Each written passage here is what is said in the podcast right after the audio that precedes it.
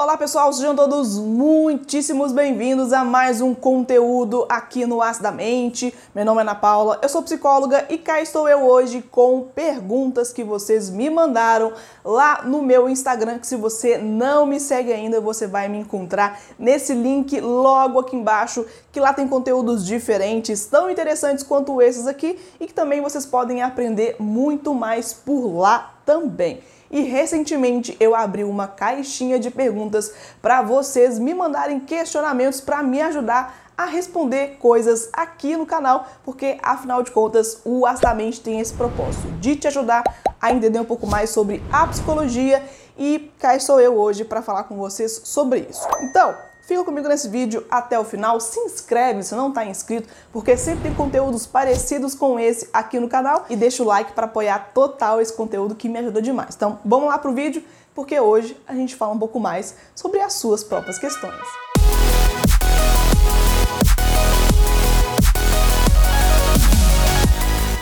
Começando aqui, a Rosana me perguntou: posso ser atendida pela minha psicóloga depois de ela ter criado um vínculo? Rosana, que pergunta capciosa. Mulher, que vínculo foi esse que ela criou? Você está falando aqui de uma questão pessoal?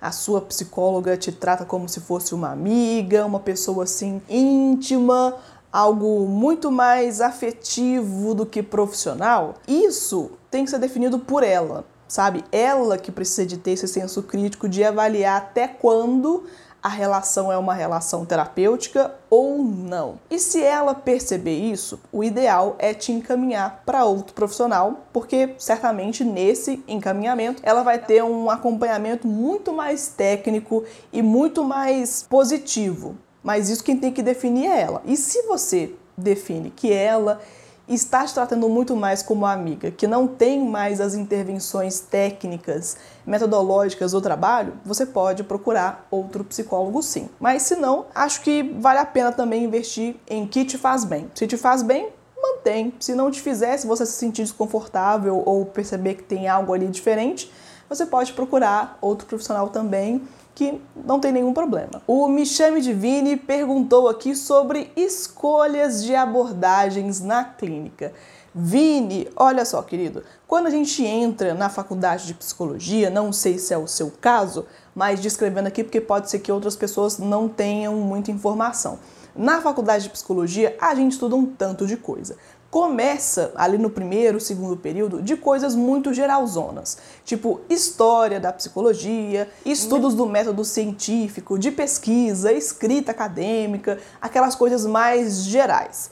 Depois, a gente vai partindo para algumas abordagens da psicologia e eu, na minha graduação, percebi que tinha muita gente que já entrava na faculdade com uma cabecinha de que ia ser o filhotinho de Freud, de que ia ser o psicanalista ou a psicanalista sensacional. Gente, tenham a mente aberta porque a psicologia passa muito mais além do que somente psicanálise. E até mesmo na psicanálise, não é somente Freud que é uma referência. É claro que ele é o mais famoso, claro que ele foi o primeiro, mas não significa que isso tenha uma representação no quesito de qualidade. Não é porque ele tem o nome primeiro a ser lembrado que ele é o melhor ou que ele é o atual. Enfim, é importante você perceber durante as aulas, durante os anos da psicologia, lembrando que são cinco, você vai ver muitos autores, você vai ver muitas teorias, você vai aplicar isso na prática, em estágios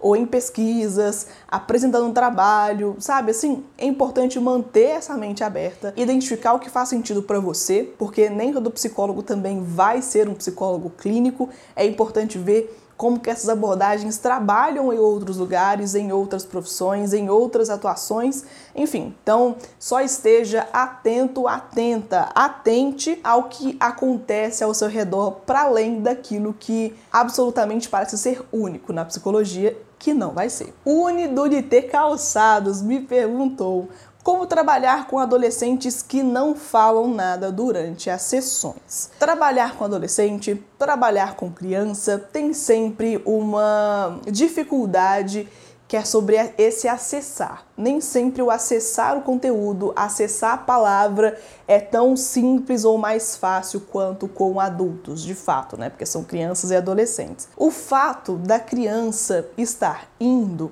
por mais que sejam os responsáveis, os pais, por exemplo, que as leve até esse espaço, é importante perceber se elas ficam nesse lugar. Se elas estão ali na cadeirinha, na poltrona, no sofá, no chão, se elas vão até o encontro terapêutico e não vão embora, não choram, não, não desaparecem de lá, já tem aí um indício de que pelo menos a intenção ou, ou uma curiosidade tem ali nesse encontro, sabe? Respeitar esse tempo, tentar ali formas de entrar em contato com essa criança, evitar essa fala muito acadêmica, sabe? Palavras difíceis, coisas muito complexas não ajudam. A gente precisa de conseguir acessar a criança, acessar o adolescente na forma dele de ser, tentar ali de fato falar entrar no mundo daquela criança, daquele adolescente, que não seja também sobre, sobre palavras, sabe? Sobre coisas tensas, falar sobre a vida, sobre os pais. Começa circulando, falando sobre coisas talvez do dia a dia, coisas que pareçam aleatórias, falar sobre jogos, por exemplo, tenta acessar a forma da criança, do adolescente de, de comunicar. Enfim, então é isso que eu posso dizer para vocês, pelo menos da minha experiência pessoal. E a Elane Correia até faz uma pergunta parecida, perguntando se eu já fiz atendimento infantil. Elane, sim, eu fiz durante alguns anos na faculdade e também em estágios não obrigatórios. Confesso que, pelas respostas que eu dei aqui anteriormente, você já pode perceber que eu identifiquei algumas adversidades também pelo contexto, não era um contexto tão simples assim dos atendimentos que eu fazia, também pelo público. Então, é, não, não tenho nada contra, só definitivamente escolhi fazer esse nicho meu de atendimento para adultos e idosos, que eu de fato é, tiro tempo para estudar e também tenho mais experiência, mas sim, já tive experiência sim por alguns anos e já tem algum tempo já. A Dulcilene Kelly perguntou: como ajudar uma pessoa borderline? Como ajudar? Eu acho que serve tanto para esse quadro tanto para outros também. Como que você ajuda uma pessoa com algum transtorno psiquiátrico? Primeiro é buscando informações sobre a coisa sobre o borderline, sobre transtorno de ansiedade, sobre síndrome do pânico, enfim, qualquer que seja o caso, é importante você ter consciência das informações, buscar estudar um pouquinho para você saber quais são essas diferenças e não acabar achando que aquele transtorno é a pessoa, que aquela pessoa agora é só a pessoa com borderline, a pessoa depressiva, a pessoa ansiosa. Ela é um tanto de coisas. Então, cuidado para não generalizar as coisas, os comportamentos, os pensamentos. Cuidado para não generalizar também achando que todo depressivo é desse jeito ou que todo borderline é desse jeito. São diferenças que fazem sentido você prestar atenção para não generalizar e acabar despersonificando aquela pessoa.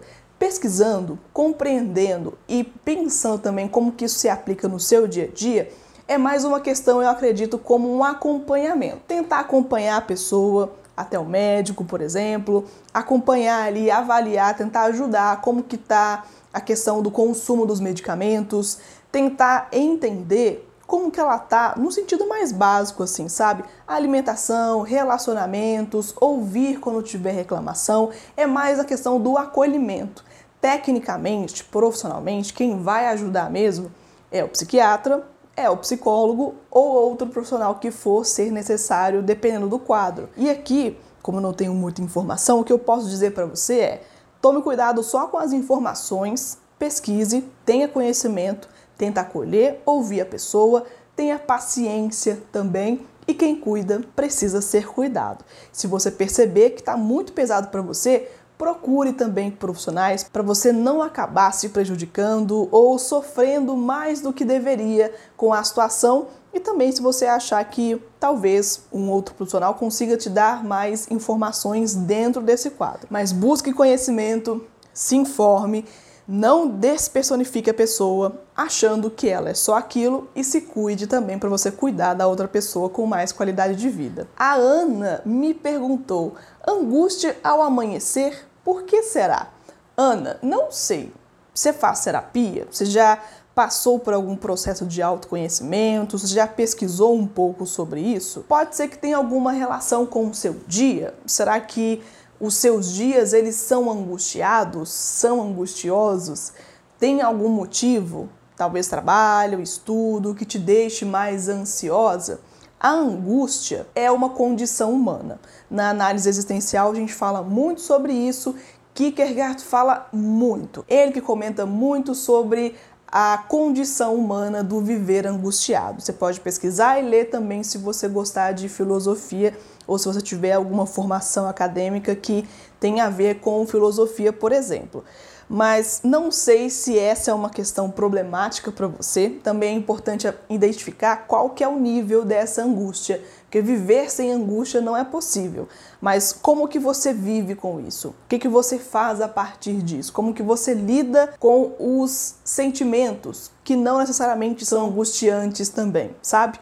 Acho que é importante você identificar que tipo de angústia é essa, qual que é a intensidade e também tirar um pouco dessa expectativa de viver sem angústia, porque isso definitivamente não tem como. A Leila me perguntou: o que você acha da constelação familiar? Acha que é enganação? Leila, eu não acho. Eu tenho certeza que constelação familiar é uma enganação, gente, e é uma enganação tão complexa tem uma live que eu fiz no Instagram, que eu postei aqui também no canal, falando sobre constelação familiar com uma profissional que já atendeu até em casos jurídicos pessoas, mulheres, na maior parte do tempo, mulheres que sofrem com aquilo que a constelação familiar promove. Não vou falar nem, nem a teoria, porque não é uma teoria. É um, sei lá, palavras jogadas. Aquela, aquela ideia muitas vezes, muitas vezes não, uma ideia misógina, uma ideia homofóbica, uma ideia racista. E não é uma, uma questão terapêutica respeitada, academicamente falando, respeitada. Tampouco na psicologia não é uma abordagem, não é algo científico e não é algo que o Conselho de Psicologia, inclusive, permite que psicólogos façam isso em clínicas de psicologia. Não é possível porque não podemos trabalhar com técnicas que não são científicas e que não são aprovadas pelo Conselho de Psicologia. A constelação familiar é uma dessas. Então, assim, é uma fuleiragem, é muito perigosa essa técnica, é muito perigosa, tem conceitos muito problemáticos, foi desenvolvida por uma pessoa tão problemática quanto que, sabe, tem uma trajetória de vida muito questionável. Procure informações, gente. Veja aqui a live do canal, ou então procure lá no meu Instagram, que tem uma hora falando sobre isso. A gente expõe muito também isso no arroba antifuleiragens lá no Instagram. Bruno Farias fala muito sobre isso, a gente comenta muito sobre esses fuleiros que estão aí tentando fazer dinheiro e fama nas redes sociais, mas colocando em risco a saúde mental de muitas pessoas. Então, é só isso tudo que eu tenho para falar pelo momento. Talvez depois, em outra circunstância, em outra possibilidade, eu falo mais sobre essa questão da constelação familiar que é absolutamente, sabe assim, nossa, honro. A Júlia me perguntou o que explica quando o terapeuta se afeiçoa ao paciente? É melhor a se fazer encerrar e procurar outro profissional? Júlia, olha só, eu não vou aqui generalizar também, porque esse afeiçoamento que você comenta, ele pode ter várias camadas. Pode ser quase tudo, né? Então esse afeiçoamento pode ser desde um cuidado, pode ser desde um afeto, pode, o, o que que seria, né? É importante você é, prestar atenção nessas nuances do que que seria esse afeiçoamento. Como eu comentei no início desse vídeo, se o paciente percebe que o psicoterapeuta está te tratando como um amigo, como uma amiga, que você percebeu que não é mais um encontro terapêutico, que vocês ficam jogando conversas fora, que não tem intervenção, que não tem problematização, que não tem um trabalho estruturado e técnico para te ajudar com as suas dificuldades, aí é o caso de você pensar se vale a pena continuar investindo o seu tempo ou o seu dinheiro e ou o seu dinheiro, né, no caso, se você acha que vale a pena, se você acha que é interessante para você. Eu sempre tendo a pensar nisso como dependendo do bom senso do profissional. Porque eu atendo pacientes que já estão comigo há muito tempo. É claro que eu não atendo os meus pacientes que estão comigo há muito tempo da mesma forma de quem está começando agora, porque definitivamente eu conheço muito mais quem está comigo há dois, três, quatro anos, por exemplo. Então, não significa que eu tenho mais intimidade, não significa que eu consegui criar um vínculo positivo com os meus pacientes de mais tempo, que esses pacientes de mais tempo, eles são meus amigos. Não é isso. Não significa que eu posso fazer alguma piada, por exemplo, que eu possa lembrar de algum caso de anos atrás e trazer de forma engraçada, de, tra de trazer de uma forma até mais cômica para o encontro não significa que é um encontro de amigos de amigas, porque eu não estou ali contando da minha vida, não é um bate-papo, não é uma fofoca, não é uma mesa de bar, por exemplo, tem um propósito. Então, não sei, é, depende muito desse se afeiçoar. O que explica pode ser muito mais uma coisa de dependência do profissional ou, sei lá, do jeito que ele trata os seus pacientes, pode ser que seja um pouco mais carinhoso, carinhosa, que não significa que existe ali um vínculo afetivo que não seja profissional. Então, essa linha tênue entre um atendimento técnico e um atendimento que o profissional se permite misturar muita coisa pessoal com o trabalho, vai depender muito do que ele ou do que ela acha certo. Você pode conversar também com essa pessoa sobre isso, se você achar, se você se sentir confortável. E de qualquer forma, não deixe que esse tipo de condução atrapalhe a sua própria perspectiva do que o psicólogo ou a psicóloga faz. Não deixe de procurar atendimento só por uma experiência que não foi tão boa assim, porque profissionais ruins estão aí em tudo que é tipo de profissão, inclusive na psicologia, infelizmente. Gente, eu tenho um tanto de questões aqui, mas acho que esse vídeo já tá ficando longo demais. Eu gostaria de responder todas, mas agradeço demais a vocês que participam, que interagem, que deixa like, que comenta, que deixa perguntas também, que isso ajuda demais os conteúdos aqui do canal, os conteúdos lá do Instagram também. Muito obrigada para quem apoia o conteúdo que me ajuda demais a manter essa animação de fazer conteúdos para vocês aqui no YouTube, lá no Instagram, em podcasts, em todos os lugares que eu consiga me fazer presente. Muito obrigada por você ter ficado comigo nesse vídeo até o final e até o próximo conteúdo aqui no Astamente. Tchau, pessoal!